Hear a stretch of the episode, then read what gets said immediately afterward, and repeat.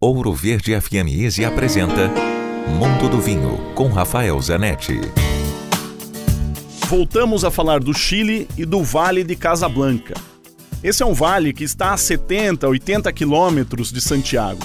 É um vale relativamente jovem.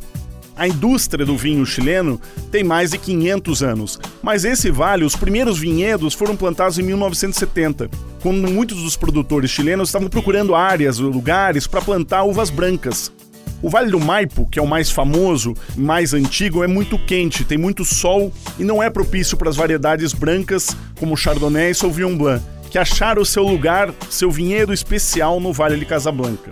Muitos produtores chilenos de prestígio, ainda que não tenham vinícolas no Vale de Casablanca, têm vinhedos lá para de lá fazerem seus vinhos brancos.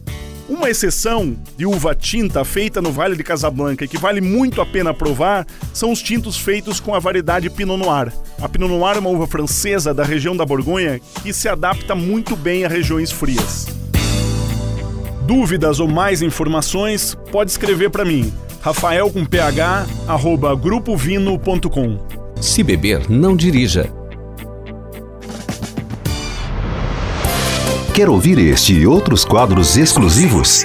Em Curitiba, sintonize 105,5 em FM ou acesse ouroverdefm.com.br. Disponível também nas principais plataformas digitais de streaming e redes sociais.